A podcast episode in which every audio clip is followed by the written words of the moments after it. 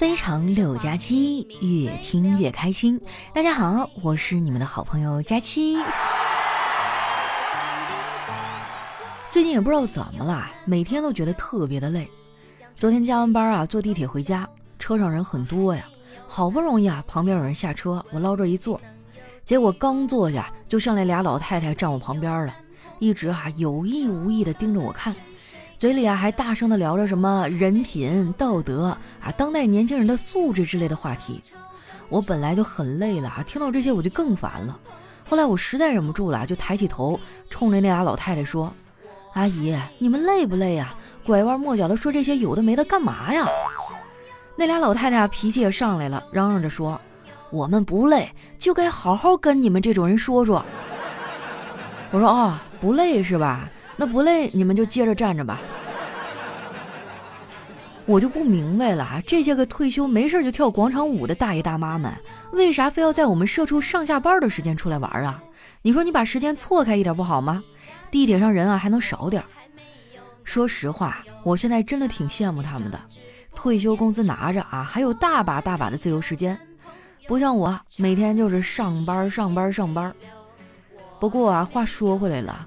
出社会这么多年，我发现工作之后的生活状态啊，就像是一个饥肠辘辘的人想去吃猪肉炖粉条，可是打开锅一看哈，是肉末粉丝儿。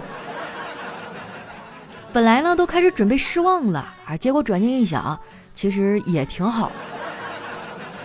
毕竟啊，人在饿的时候吃啥东西都会觉得很美味，所以呢，饥饿本身就是一种调味料。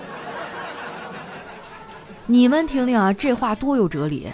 我也就是在你们这儿哈装装文艺青年了，这话呢要是跟丸子说，那他立马就会问：调料是什么味儿啊？好吃吗？反正哈只要说到吃的，他就来劲儿。说到这个哈，有个事儿挺奇怪的，我每次啊给丸子推荐好吃的店，过不了多久啊，这个店呢就会倒闭。丸子啊因为这个还调侃我，他说：“佳琪姐，你有一种特异功能，爱吃的店铺总是突然消失。”就像你喜欢的人总是留不住，不过没事儿，佳琪姐，你也不要太沮丧了。上帝是公平的呀，虽然你喜欢的人留不住，但是你讨厌的人一直都在呀。你说我上辈子啊，到底造了什么孽呀？哈，你说我要跟丸子这种嘴贱的人做朋友。不过呢，他这种厚脸皮的精神啊，倒是值得我学习。我以前啊，脸皮薄，遇到喜欢的人啊，都不敢告诉他。现在不一样了，我已经遇不到自己喜欢的人了。但是我的朋友小黑啊，却经常能遇到，也不知道啊，他怎么就那么博爱啊，见一个爱一个，还都是暗恋。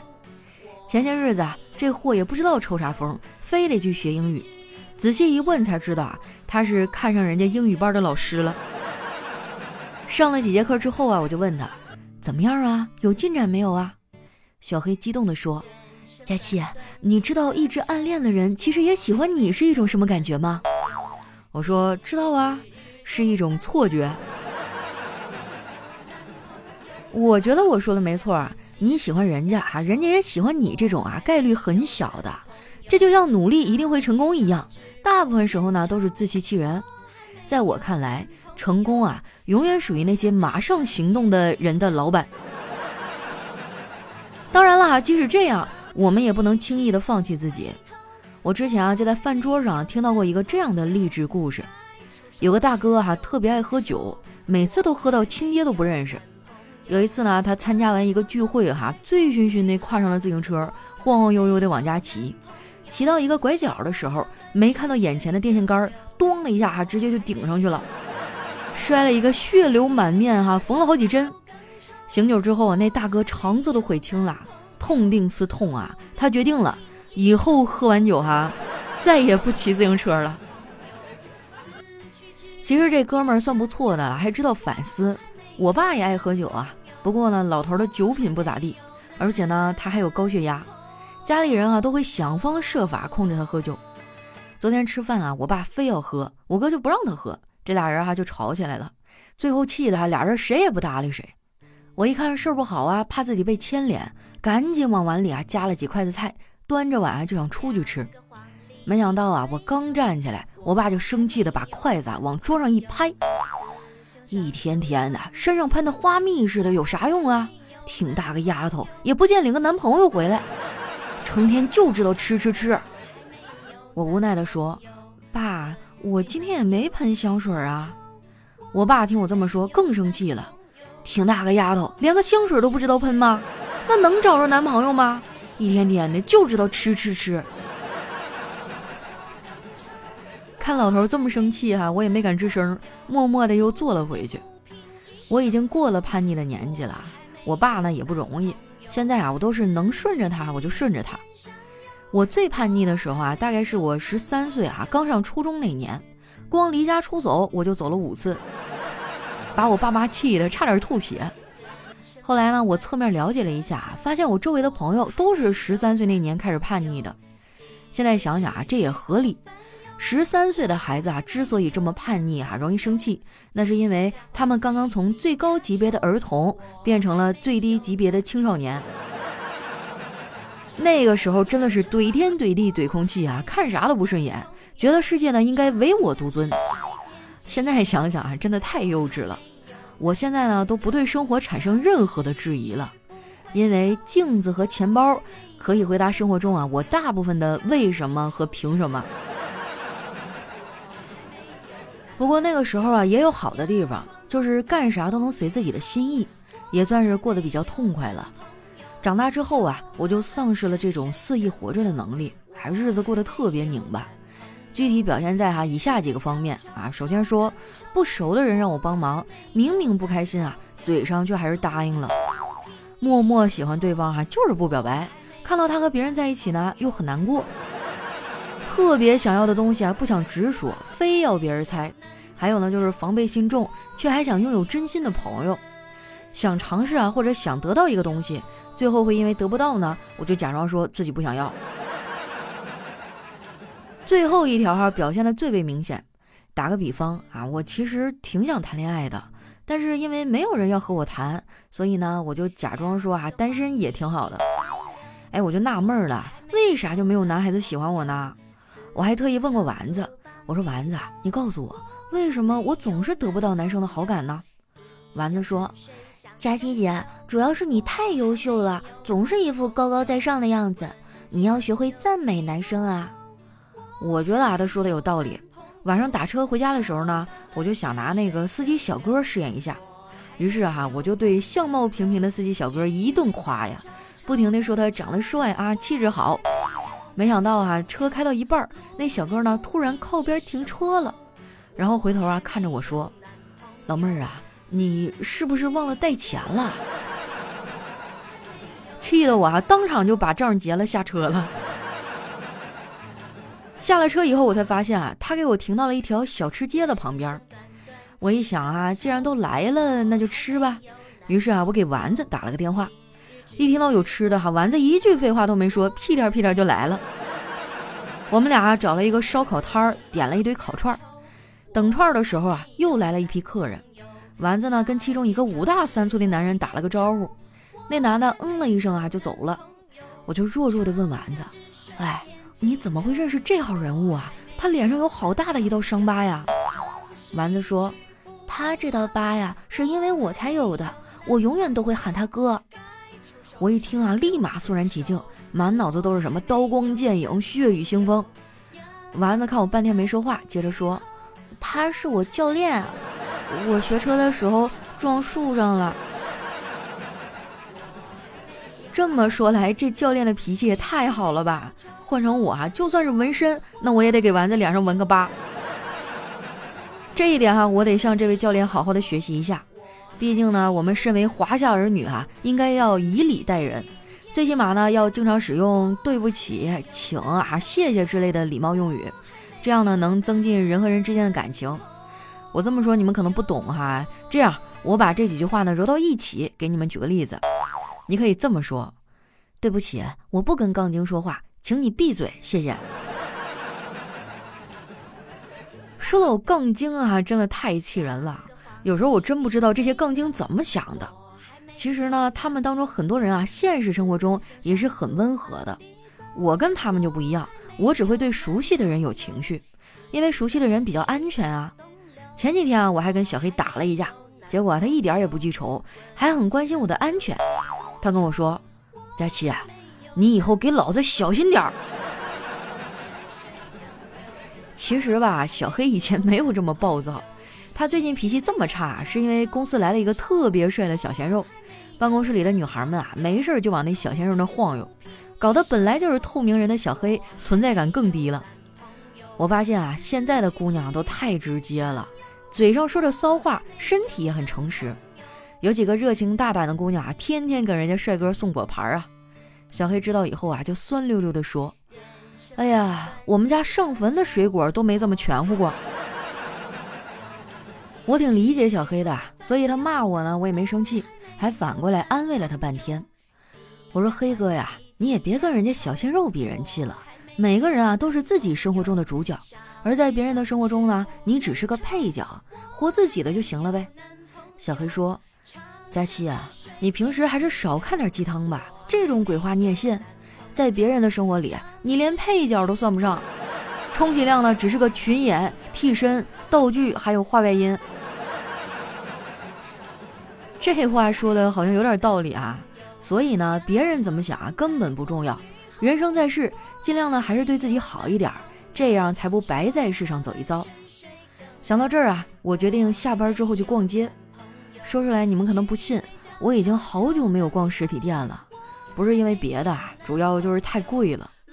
后来我逛了半天也没有买到合适的东西，但是呢又不甘心。出门的时候啊，碰上一个大妈在那卖鞋垫儿。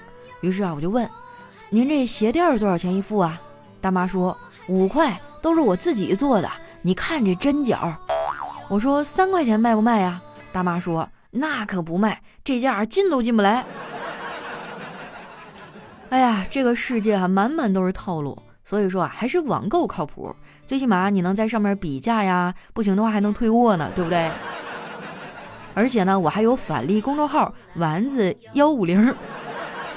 买东西还有红包和返利，啊，这个丸子幺五零呢是我新搞的一个返利公众号啊，大家之前所有的订单和金额都会同步到这个新号上。搜索方法呢很简单啊，打开微信，先搜索栏儿，呃，点那个指定内容里啊，选择公众号，打出丸子幺五零这几个字儿，啊，就是丸子的汉字儿哈，加上阿拉伯数字一百五，你再点击搜索啊，这样跳出来的第一个号就是可以帮你们省钱的返利公众号了。关注完之后啊，记得置顶一下，省得用的时候呢找不着，干着急。最近啊，我的返利号上还上了很多新项目，你平时点外卖呀、出门打车啊、跟朋友看电影啊，甚至是给自己的车加油，都可以用这个公众号哈，上面有相应的优惠券和返利，可以说是覆盖面非常的广了。最后呢，我再强调一遍哈，新返利号的名字叫丸子幺五零，啊，就是丸子一百五十斤的意思啊，你别关注错了啊。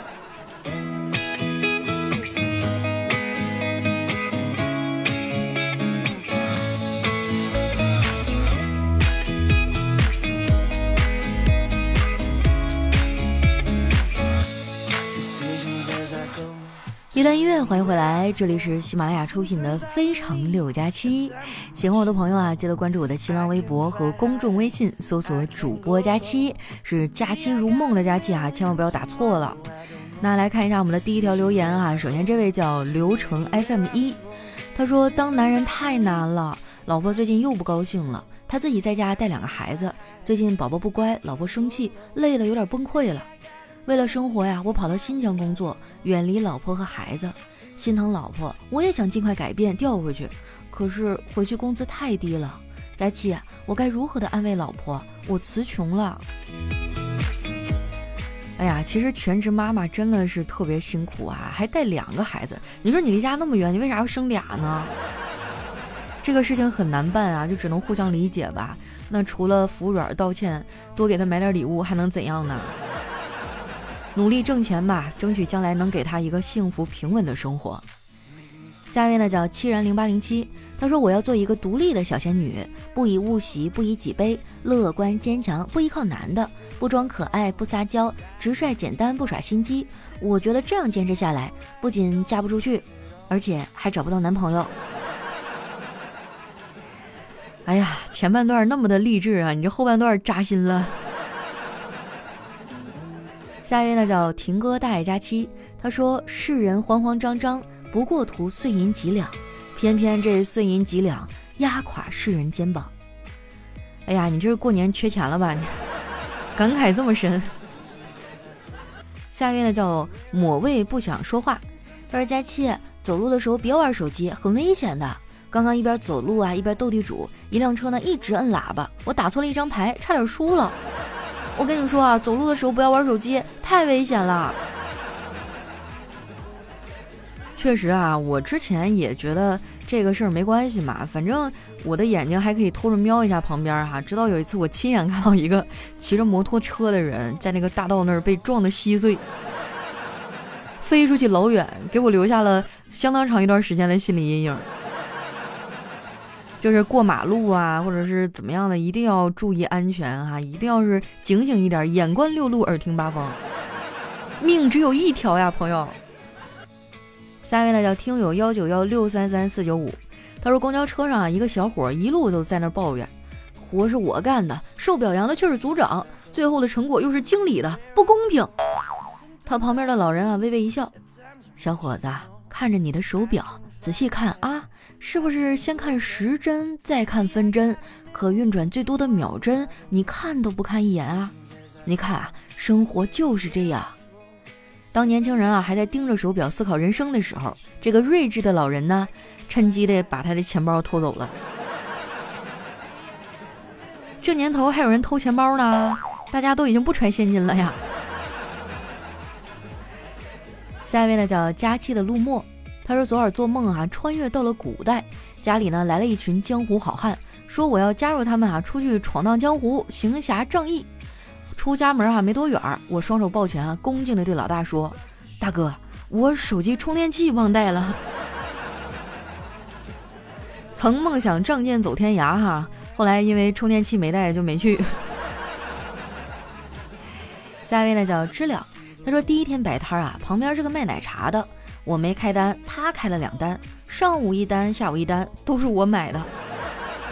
第二天摆摊啊，卖出去一份八宝粥八块。顾客嫌不好吃，把我摊位砸了，果断报警哈，派出所协调赔偿了五百，所以呢，今晚进账五百零八元。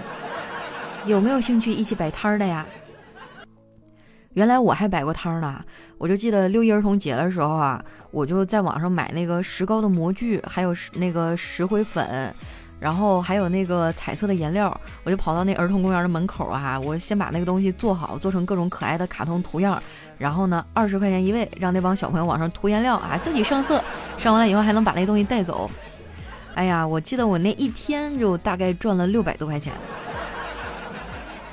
可惜六一儿童节只有一天哈，后来我因为这个上学比较忙，我就没有再干了。但是从小我就开始琢磨着怎么挣钱了。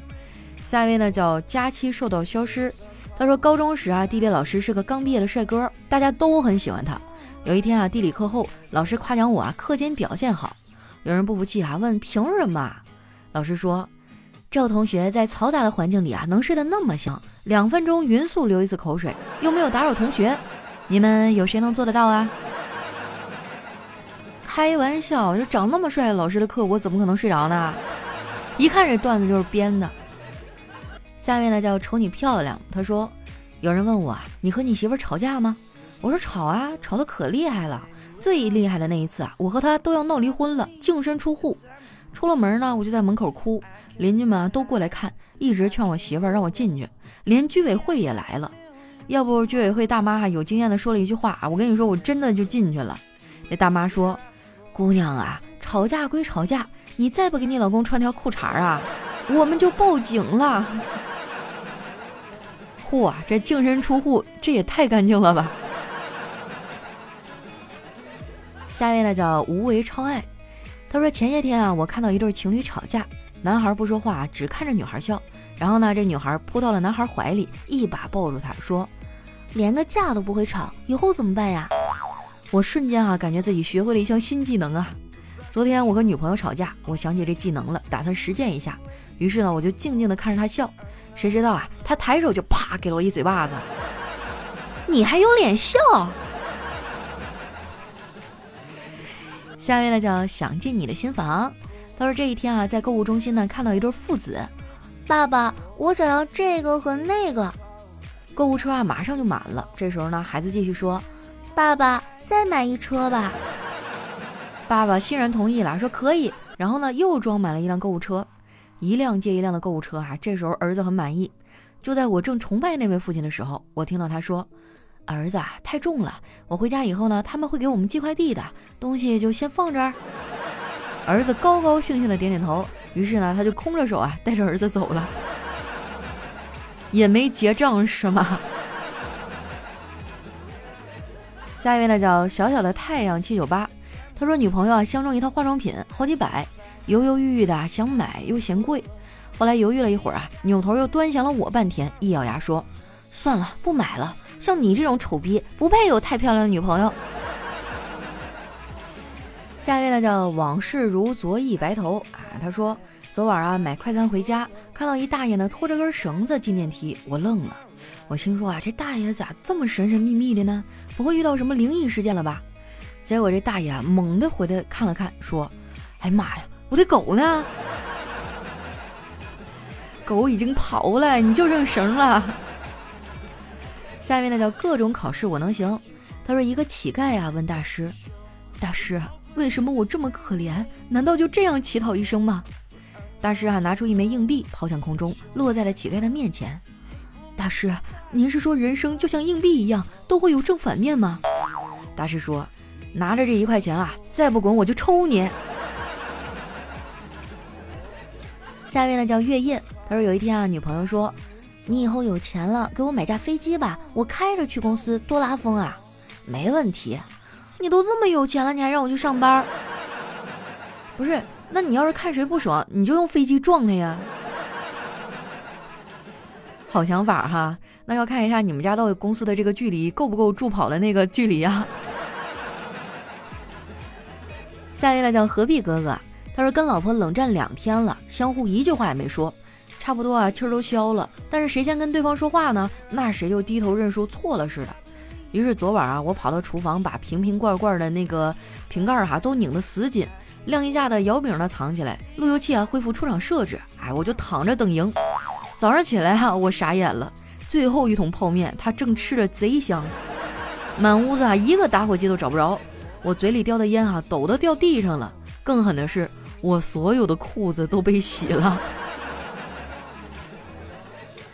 来看一下我们的最后一位啊，叫施杏儿啊，他说有一次啊，佳琪看小侄子回来的很晚，就问他今天回来的怎么那么晚啊？小侄子回答说：“我们老师今天上课问了一个问题，我回答的非常好，结果老师就把我留下来了。”佳琪就问：“啊，那怎么还被老师留下来了呢？”小侄子啊挠挠头回答说：“因为老师问的问题是谁在他的座位上涂了胶水。”哎呀，这老师脾气也是好啊哈！这要是我的话，我当场我就气疯了，非得揍他一顿不可。好了，那今天留言就先分享到这儿。喜欢的朋友呢，记得关注我的新浪微博和公众微信，搜索“主播佳期”，是“佳期如梦”的佳期。啊，这段时间呢，我又搞了一张新的专辑哈，是一个对谈类的播客节目，主要呢就是我和小黑还有我的搭档沐雨，啊，非常的有意思啊，比这个轻松啊，也会讨论一些热点话题，大家可以去关注一下，名字叫《人间观察局》。观察人生百态啊，体味各种不同的人生。那今天我们的节目就先到这儿啦，咱们下期再见。